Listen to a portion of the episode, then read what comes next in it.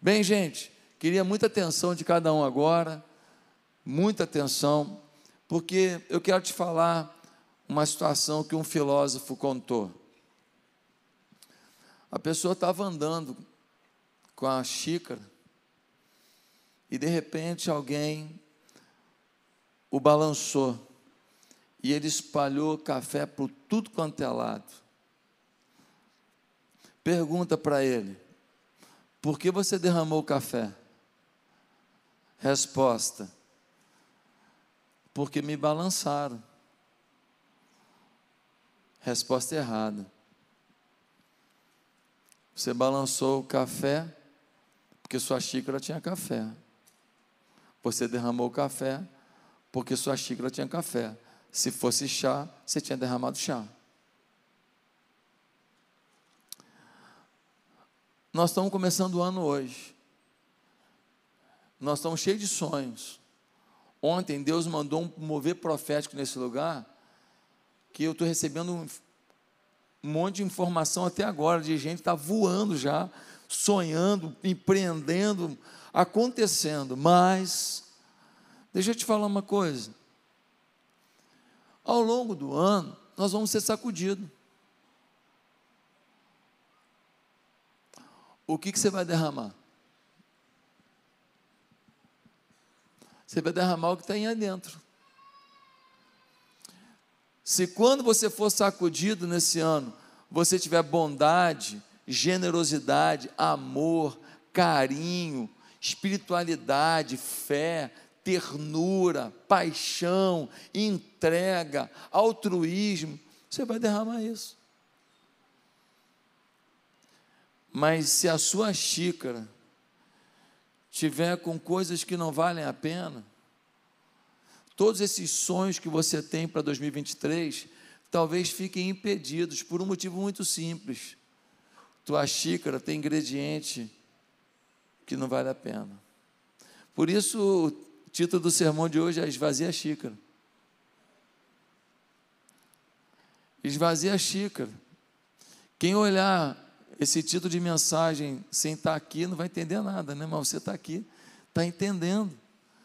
Todos nós temos uma xícara dentro de nós e nós estamos carregando alguma coisa que vai ser chacoalhado e nós vamos derramar sobre as pessoas que a gente mais ama, talvez, as coisas que a gente não gostaria, porque a gente entrou no novo ano, falou feliz ano novo, mas decidiu viver a vida velha.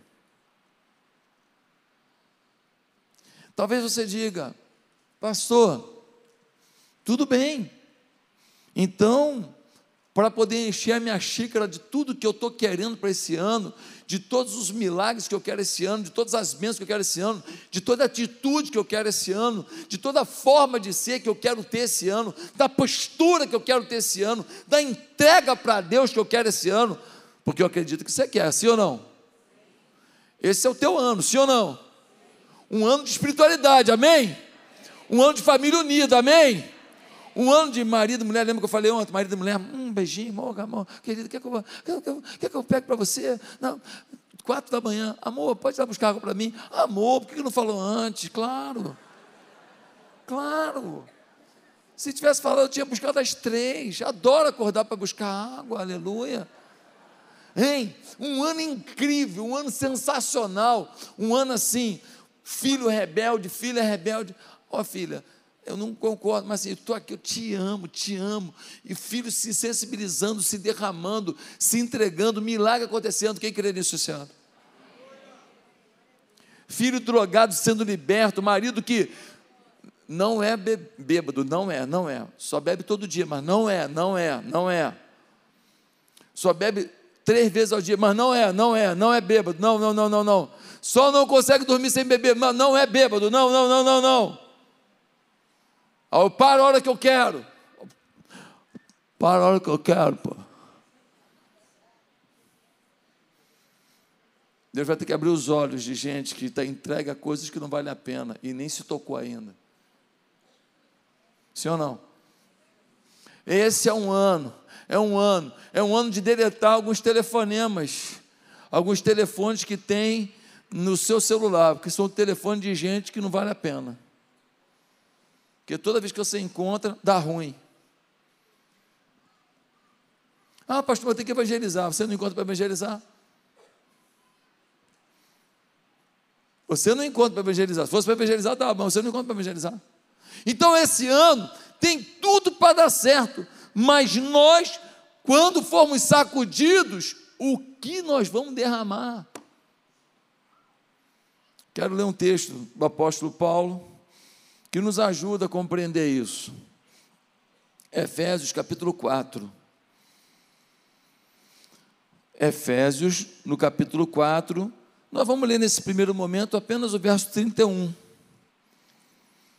4, 31, que diz assim: Livrem-se de toda amargura, indignação e ira, gritaria e calúnia, bem como de toda maldade. Parafraseando esse texto, eu diria: esvazia sua xícara de tudo o que pode atrapalhar que o teu sonho aconteça. Esvazia a tua xícara de tudo que não vai fazer o teu café da manhã ser bom. De tudo que não vai fazer o teu trabalho ser bom, teu sonho ser bom, tua família ser boa, tua caminhada com Deus ser boa. E aí, esse texto de Efésios, ele nos dá algumas dicas de que, que a gente tem que se esvaziar. Primeiro, versículo 17, diz assim: Assim eu lhes digo, e no Senhor insisto, que não vivam mais como gentios que vivem na inutilidade dos seus pensamentos. Primeira coisa que você vai ter que se esvaziar é das vaidades dos seus pensamentos. Tem muita gente achando que sabe tudo, que pode tudo, que não tem ninguém para aconselhar, que não tem ninguém para o liderar. Tem pessoas que falam, não, para ser discipulado aqui na igreja, só se for o pastor A ou se for o pastor B, porque tem que estar no meu nível para poder cuidar de mim, para poder me orientar. Infelizmente, muitas pessoas, elas têm tanta opinião, que nem a opinião de Deus elas ouvem mais. Normalmente isso acontece quando alguma área da vida produz sucesso. Às vezes financeiro, às vezes profissional, às vezes como atleta, às vezes num determinado ambiente de trabalho, numa empresa, no hospital. Então, a pessoa se torna alguém admirável por algum feito e aquilo acaba sendo um bloqueio para as suas áreas de fraqueza. Ela começa a se esconder atrás das suas vitórias para que ninguém veja as suas derrotas. Quem está entendendo?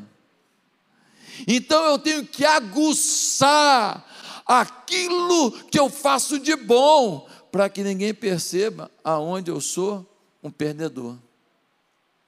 Quem entendeu isso? Às vezes, eu tenho algumas conversas muito esquisitas. Uma vez eu estava conversando com um homem muito famoso, muito famoso, famoso, famoso no mundo. Eu falei para ele, cara, só tem um jeito de você realmente é, se tornar alguém vitorioso, porque você você é vitorioso nessa área aí, mas na família você é um fracassado. Você compreende que você é um fracassado na família? Ele ficou me olhando assim, acho que não está acostumado, né? Falei, cara, você é vitorioso nisso, nisso. Cara, eu te admiro, eu aplaudo o que você fez. Mas na família, cara, o cara que jogou no pior time do, do Rio de Janeiro joga mais que você nessa área. O cara que é o quinto reserva do Olaria ganha de você nessa área. Não foi boa, não. Ele ficou meio assim, meio assustado com a conversa. Mas eu queria mostrar para ele que ele estava caminhando para a dureza de coração, para a insensibilidade. E quando você se torna uma pessoa insensível, você está num caminho para dissolução, ou seja, você começa a fazer suas próprias leis, estabelecer seus próprios critérios, e para você vale certas coisas, ainda que para os outros não valham. Se você fez, tem que a partir de agora ser válido fazer. Ou então, ninguém pode fazer, não, só eu que fiz, porque eu tenho motivo para fazer. Eu respondi assim, aquela senhora, aquele idoso, mas eu podia, porque aquele idoso fez aquilo. Então você, o tempo inteiro, consegue se justificar para os atos mais cruéis, mais irresponsáveis, mais desrespeitosos que você provoque. Baixa a guarda.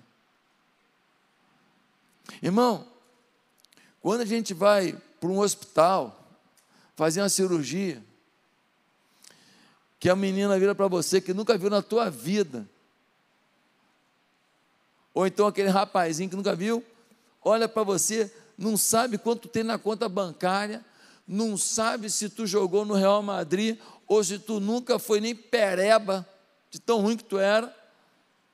Vira para você e fala assim: toma aqui essa roupinha aqui, bota e bota na frente para ficar com o traseiro para fora. Sim ou não? Sim ou não? Gente, pensa num momento. Ó, e tira a parte de baixo. Quer dizer, então que o traseiro fica liberado. É isso mesmo? O senhor entendeu? Rápido. E não faz não para ver se não toma bronca. Vem a menininha, vem o rapazinho. Oh, não tirou não, irmão. Oh, não tem tempo para perder não. Gente, quando você está para fazer uma cirurgia, quando você está com risco de vida, você se submete a tudo. Você obedece a qualquer um. Chegar qualquer irresponsável na mão, se ficar com o traseiro de fora, você fica e ponto final. Sim ou não? E se tiver que te limpar na cama, vai limpar, sim ou não?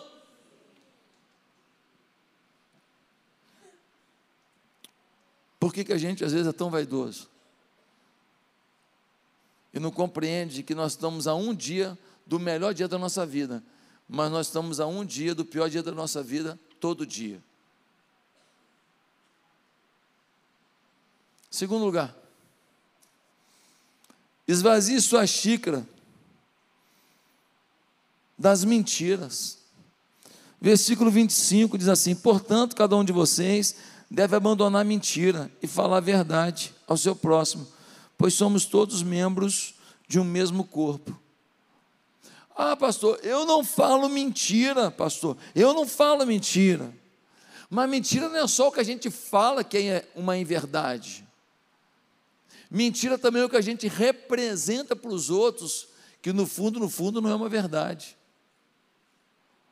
A maior mentira que a gente vê no corpo de Cristo hoje não é a mentira assim, falar mentira, mas é representar uma mentira. Muitas pessoas, inclusive, vêm para um culto, levantam as mãos, adoram a Deus, dão aleluia, glória a Deus, Pai do Senhor, meu irmão, e tudo, mas conseguem ficar uma semana inteira sem ler a Bíblia um dia, sem ajoelhar no seu quarto e falar: Pai, dá para o senhor vir aqui? O senhor pode me, me visitar aqui? Eles não têm saudade de Deus. Se tudo estiver bom, se tudo estiver fluindo, aí que não fala com Deus mesmo. Porque a vida se torna agitada, tem muita coisa para fazer, tem uma pizza nova para conhecer, tem uma churrascaria nova para provar, tem um passeio novo para fazer, Gente, muitas vezes a nossa maior mentira não é o que a gente fala, é o que a gente representa. E como tem gente representando. E sabe o pior de tudo? É que a gente mente sobre nossas tentações.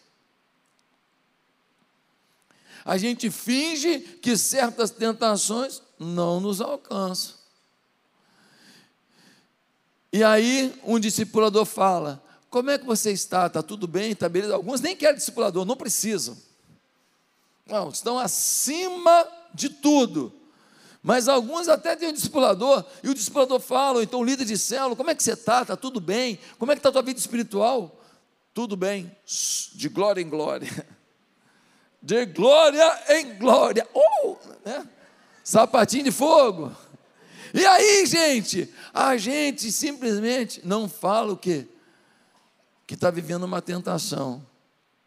E uma coisa que eu aprendi com o discipulado é que confessar uma, uma tentação é melhor que confessar um pecado. Quando você fala assim, ó, oh, eu estou quase aceitando aí participar do negócio que tem propina. É melhor, porque aí alguém pode falar: rapaz, você vai ganhar o dinheiro hoje, mas você pode ser preso amanhã. Ou você pode ser eleito amanhã, ou você pode alguma coisa amanhã. Tudo acontece, né?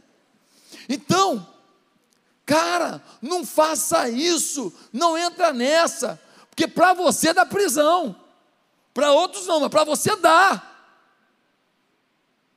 Às vezes o cara fala assim, rapaz, eu estou conversando com uma colega da faculdade lá, e a conversa está ficando meio esquisita e tal, e ela sabe que eu sou casado e tal, e ele não fala que ele está sendo tentado, e aí o que acontece? Ele não tem um discipulador para falar para ele assim: rapaz, você não está vendo que isso é uma pomba gira na tua vida, amigo? Isso é o diabo, rapaz. Isso vai acabar com o teu casamento, isso vai envergonhar você diante dos teus filhos, isso vai acabar com a tua moral, isso vai te enfraquecer, a tua mulher vai tomar nojo de você, nossa, você vai ter que pagar pensão o resto da vida, você vai ficar pobre, miserável. Ajuda ou não ajuda? Quando fala que vai ficar pobre, ajuda, pô. Ajuda ou não ajuda? Discipulado funciona ou não funciona? Fala do dinheiro, fala dos filhos, fala da mulher. Fala, vem cá, teu pai e a tua mãe, que estão casados há 60 anos, foi isso que eles te ensinaram? Mexe ou não mexe? Sim ou não? Hein, gente? Discipulado no mundo, a gente aprende um monte de coisa errada. O mundo é cruel, o mundo é. Mas na casa do Senhor, nós podemos ter esse apoio.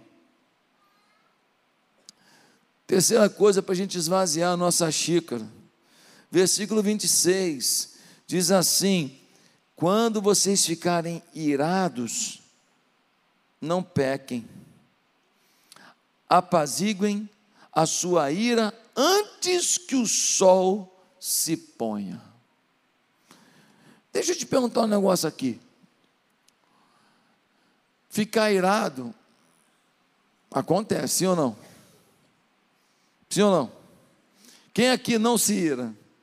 Levanta a mão mais mentiroso. A gente se ira. Agora a pergunta é: permanecer irado ajuda a gente em quê? Eu fico vendo algumas pessoas que elas alimentam o rancor pela outra pessoa, por alguém que lhes magoou, por alguém que lhes feriu, e você vai conversar com a pessoa, sempre é o mesmo assunto. E essas pessoas, elas têm algumas áreas de fracasso na vida, e tudo no final é culpa daquele ato, daquela atitude, daquela postura que alguém teve, daquela traição que alguém teve com ela.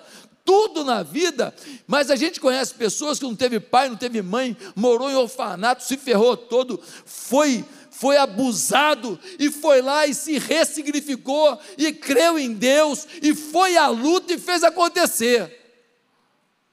Mas tem gente que tudo que deu errado, tudo que não foi bom, num dia pronto, determina a sua vida, virou a sua identidade. Deixa eu te perguntar: viver a ira de alguém, ei, você tem que aprender a fazer isso aqui, ó. Virar a página. Irmão, se não quiser caminhar comigo, fico triste, falo, poxa, sério mesmo, tal, mas eu viro a página.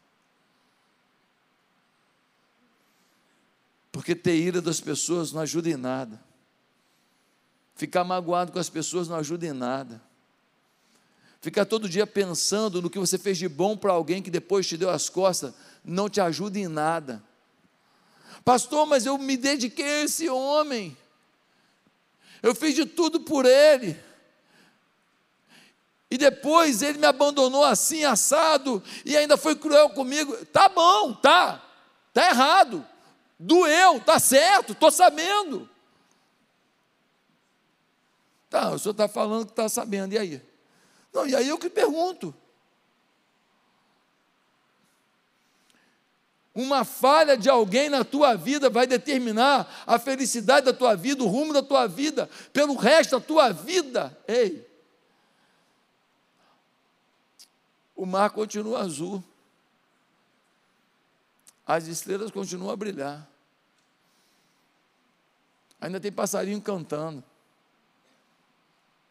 ainda tem água caindo da cachoeira e fazendo um barulho gostoso. Ainda tem criança andando de bicicleta com rodinha, caindo toda hora para aprender a andar de bicicleta.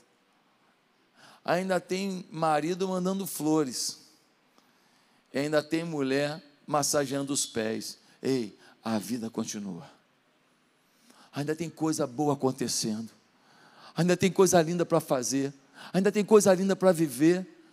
Pastor, mas como é eu faço? Olha, eu queria continuar nessa página, mas essa página está me entristecendo, está me entristecendo, está me gerando ira. Então, querido, vira a página, vira a página e começa a olhar coisas que tirem sua ira e provoquem sua alegria. O que diz o profeta? O profeta disse: Olha, eu quero trazer à memória o que me traz ira. Hã? Quero trazer à memória o que me traz o quê? esperança, leveza, tranquilidade, sorriso, prazer de viver. E é legal que fala assim: não se põe o sol sobre a vossa ira. Aqui tem uma lição fera, hein? Quem quer pegar essa chave? Não se ponha o sol sobre a sua ira. O que ele está dizendo? Tem coisa que não é para conversar irado, miserável. Só não deixa passar muito. No final do dia, já amansou, já tomou lá um suco de maracujá. Já comeu com barriga vazia, você fica mais tenso. Já viu as fotos do casamento para lembrar que você a ama, mesmo que hoje estava querendo matá-la.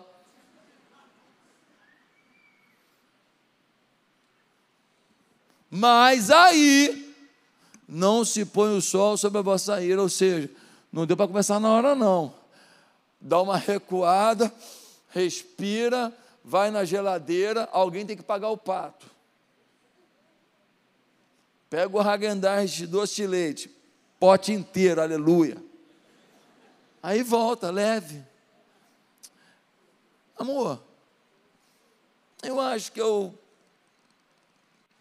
Estou com raiva de você. Por causa disso, tal, mas a gente vai ter que fazer as pazes. Então vamos tentar conversar legal. Que nós não vamos divorciar mesmo. Que quando começa a reunião, a reunião fala, ó, divorciar não, não, nós não vamos.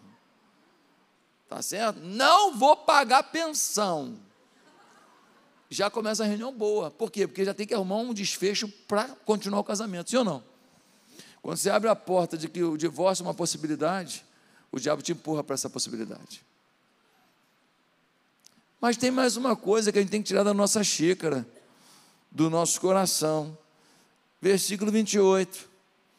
Diz assim: O que furtava, não furte mais. mais trabalhe. Gente, será que crente rouba? Será que alguém que frequenta igreja pode estar roubando? Gente, tem várias formas de roubar. Uma é você assaltar ou você pegar uma coisa de alguém. Espero que não tenha ninguém aqui fazendo isso. Mas existem outras formas de roubar. Por exemplo, quando você pega alguma coisa de alguém para utilizar de determinada maneira e você utiliza de outra. E você rouba a boa vontade daquela pessoa, você rouba às vezes a reputação. Às vezes você usa o nome de alguém para conseguir um objetivo e você na verdade, não vai honrar aquela pessoa, não vai fazer da melhor maneira, mas você, para conseguir o seu objetivo, você roubou a credencial da pessoa. Aqui na igreja, de vez em quando, um pai me fala assim: falei para o meu filho, se você continuar fazendo isso, vou contar para o pastor. Eu falo, pelo amor de Deus, você está roubando o meu relacionamento com o seu filho. Agora eu virei o bicho-papão. Você não quer educar, bota na minha conta. O menino chega na igreja agora e fala: Caraca, pastor, caramba. Eu não te dei essa credencial para você ameaçar ninguém com o meu nome, sim ou não? Estacionamento. Camarada da recepção fala assim: irmão, por favor, para o carro aqui. Não paro. Meu irmão, não paro. Qualquer coisa eu vou falar com o pastor. Pastor, meu amigo. Carteirada. Eu nem estou sabendo. Se eu estiver lá, eu ia ser mais duro com você do que o recepcionista. Eu ia te falar umas coisas que o recepcionista não teve coragem. Poxa vida, isso é roubar roubar a honra dos outros, roubar a credencial dos outros, roubar a autoridade dos outros. Quer ver outra forma de roubar? Pegar emprestado e não devolver. Eita, irmão. Uma coisa eu sei que você não faz mais. Você não pega mais CD e não devolve. Sim ou não? Esse roubo tu não faz mais. Que é, nem DVD. Mas antigamente, misericórdia, livro. Livro. Uma bolsa para ir numa festa. Uma sandália. Eu estou falando de coisas do dia a dia. Quantas pessoas que roubam suas empresas?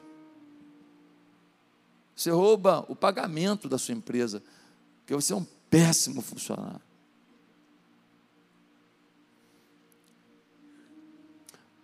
A gente precisa parar de roubar.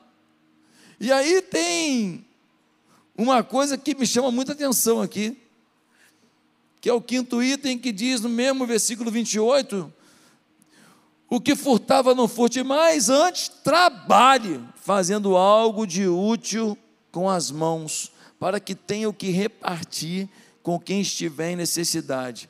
Gente, outra coisa que a gente tem que esvaziar da nossa xícara é preguiça.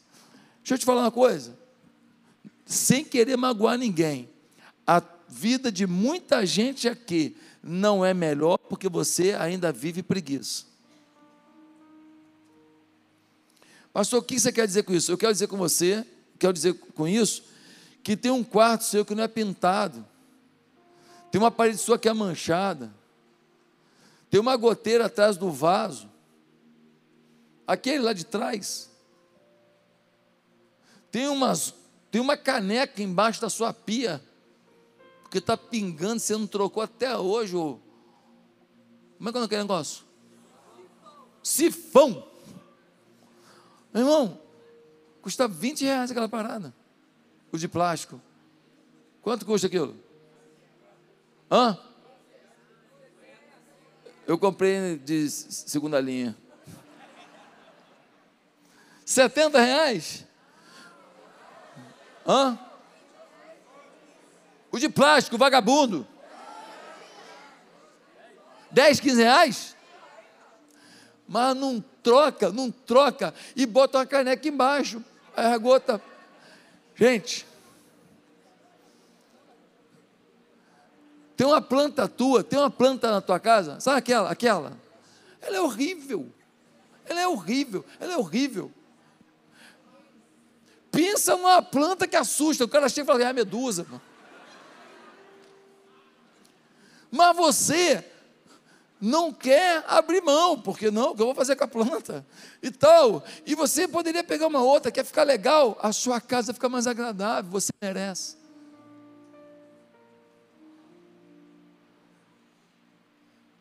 Ah, minha louça. Essa louça não mexe. É a louça que eu guardo há 30 anos do meu casamento. Caramba, meu irmão. Essa louça já era para estar tá quebrada. Porque ela é para ser usada. Não quer usar todo dia, mas pelo menos domingo. Domingo usa essa louça. Quebrou, quebrou, compra outra. Valorize cada momento, valorize cada experiência. As experiências que a gente produz na nossa vida, elas nos aperfeiçoam, elas nos melhoram. Elas fazem a gente enxergar o mundo de uma ótica mais ampla. Sair, ir para um parque, olhar a natureza, ver uma casa bonita e olhar como ela foi construída. Ler um livro, experiências nos aproximam de uma vida melhor. Queridos, Quantas pessoas com preguiça, preguiça, e WhatsApp, e Instagram, e o dedo, ó. Gente, vai ter um problema de dedo daqui a um tempo aí, sabe? Porque é o dia inteiro vendo, e você aceita, ah, pastor, estou aqui, graças a Deus já tenho a minha casinha, aqui, paga minhas continhas, tudo, tudo bem nada, tudo bem nada. Isso não é plano de Deus. Pastor, sabia que a teologia da prosperidade ia pegar ele um dia. Sabia. Ah, é? Vamos ler a Bíblia? Aqui. Versículo 28. O que furtava não furte mais. Antes trabalhe fazendo algo de útil com as mãos, para que tenha o que repartir com quem estiver em necessidade. A Bíblia que está falando para você ter muito para poder ajudar os outros. A Bíblia que está falando para você ter o suficiente, não só para suprir sua casa, mas para suprir a casa de alguém que precisa. A Bíblia que está mandando você ter abundância para derramar sobre os outros. É a Bíblia. Como é que você vai ajudar uma pessoa que está morrendo de fome se você está morrendo junto? Vamos, vamos, vamos dividir nossa pobreza. Pastor, mas eu acho que ninguém é feliz só porque tem dinheiro. Ninguém está falando disso aqui. Eu estou falando de acomodação. Eu estou falando de você não arrumar melhor sua casa, não arrumar melhor sua vida, não sonhar com coisas melhores, não querer uma vida melhor, não planejar um futuro melhor, não pensar num livro para escrever, não pensar num curso para empreender, não pensar numa viagem para fazer, não pensar numa pessoa para capacitar, não pensar numa empresa para abrir, não pensar num sonho para realizar, não pensar numa igreja para bancar, não pensar num ministério para fazer, não pensar no missionário funcionário para sustentar. Não pensar de pegar famílias pobres e sustentá-las, e de pegar um menino pobre e pagar os estudos dele para ele ser um dia um doutor. Não se faz isso se a gente for preguiçoso com o que Deus nos dá. Em último lugar, a gente precisa esvaziar nossa xícara de conversa maldita. Gente, olha o versículo 29, diz assim: Nenhuma palavra torpe saia da boca de vocês, mas apenas a que for útil para edificar os outros, conforme a necessidade, para que conceda graça aos que a ouvem. As nossas conversas precisam produzir, diz o texto, graça para quem ouve. Pergunta: tua conversa produz graça? Tua, tua conversa aqui na igreja produz graça, quem vem aqui na igreja encontra contigo ama mais a igreja?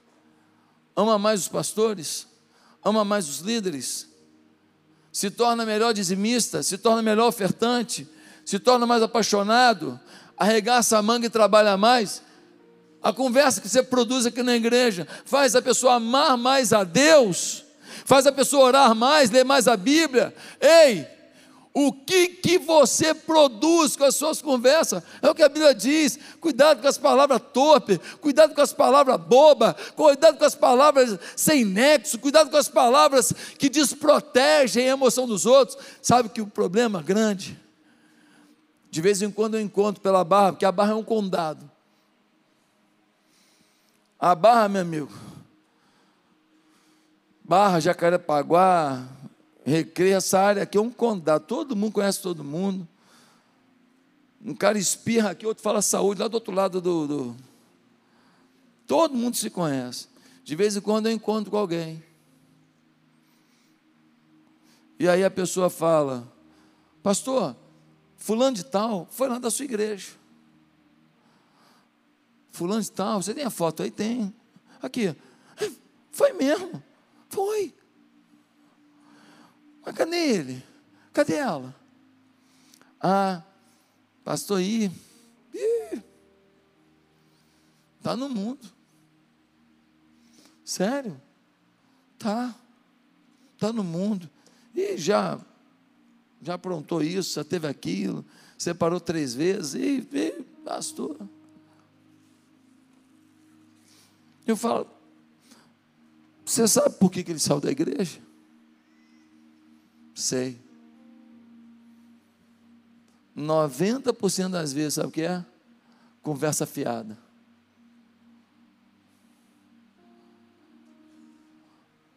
E quem conversa fiado fica na igreja. Depois se arrepende, depois muda de vida, fica em Deus. Mas vai pagar o preço diante do Senhor daqueles que se desviaram por causa de uma conversa fiada. Irmão, cuidado com as conversas fiadas. Tem muito casamento acabando por causa de conversa fiada. Tem muita amiga que não é amiga, ela queria ter a tua vida.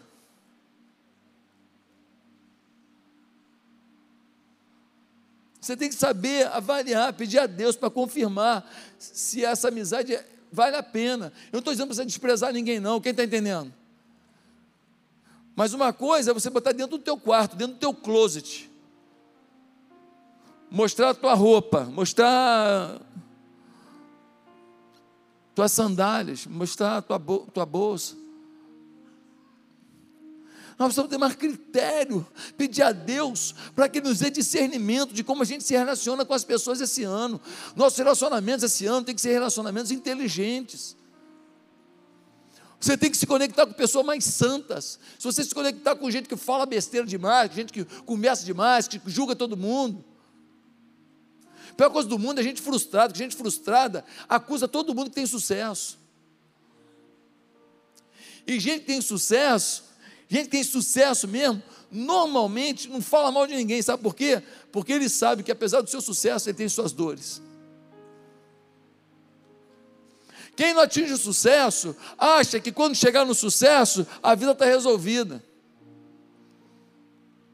Quem chega no sucesso, sabe que o sucesso não resolve as crises da vida, as sacudidas da xícara. Quem atinge o sucesso, quem é aplaudido, sabe que esse aplauso, esse dinheiro, esse reconhecimento não resolveu tudo, porque a gente ainda carrega nossas dores, nossas aflições, por nós e por aqueles que a gente ama. Por isso eu queria terminar essa palavra pedindo pelo amor de Deus. Não seja cúmplice de conversa ruim esse ano. Quando alguém está falando mal de outra pessoa da igreja, falando mal de um pastor, você fala assim: ah, é? Você tá, quem, é o, quem é o pastor? Vamos escolher um para falar bem mal aqui, o Caio. Você pega o telefone e aqui, eu estou ligando para o pastor Caio aqui agora, pastor Caio, aqui, ó, o fulano está falando aqui, ó. Não, não, não, não, Ué, tu não é machão, tu não está falando aí? Fala para ele aqui, ó. Fala para ele aqui. Se a gente fizesse confronto, um monte de conversa fiada, não ia atrapalhar a nossa vida. Pastor, você está falando isso por quê? Está acontecendo alguma coisa na igreja? Não, não, não. Estou dando um exemplo da igreja, mas isso que acontece dentro da sua família. Isso que acontece entre seus primos, suas tias, seus irmãos, isso que acontece no seu trabalho. Isso que acontece lá entre os vendedores, isso que acontece lá entre as enfermeiras, entre os médicos, lá no seu setor da empresa, é isso que acontece, conversas fiadas. É isso que acontece lá na academia, quando tem aquele cara que chega perto de você o tempo inteiro, você querendo se exercitar para ter qualidade de vida, e o cara só chega para fazer comentário do quê? Qual os comentários dele? Só comentário de mulher, só comentário assim, malicioso, só comentário, cara, freia ele, fala, pô irmão, na boa, vim para cá para dar uns beijos no supino, irmão, oh, quiser ajudar no supino aí, toma aí, pô, vamos lá, Ah, que isso, pastor? Mas, mas eu vou ser grosso, você é grosso? O cara está sendo um capeta da tua vida. O cara está querendo te jogar no inferno, amigo. E tu está de conversinha com medinho de falar um pouquinho mais duro. Brinca com o diabo para você ver. Entra numa briga com alguém que está doido para te matar. E entra assim, ó, ó mãozinha para baixo, tranquilo, tal, vai. Esse ano, nós vamos mandar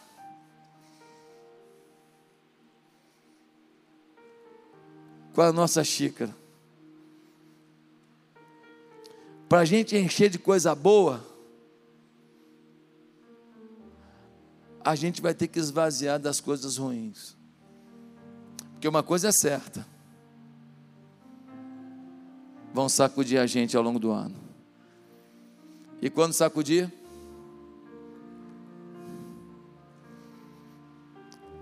você vai derramar o que tem dentro. Café, chá, não. Maldade, preguiça, mentira, rancor, incapacidade de perdoar, inveja. O que tem no teu coração hoje? O que tem na tua xícara? O que, que você precisa remover? Porque talvez algumas coisas que não aconteceram esse ano foi porque essas coisas não estavam aí. Algumas coisas você não tirou, você botou as coisas boas, mas tinha tanta coisa ruim que a xícara já estava cheia. E aí as coisas boas não puderam ficar na xícara, ela não comporta.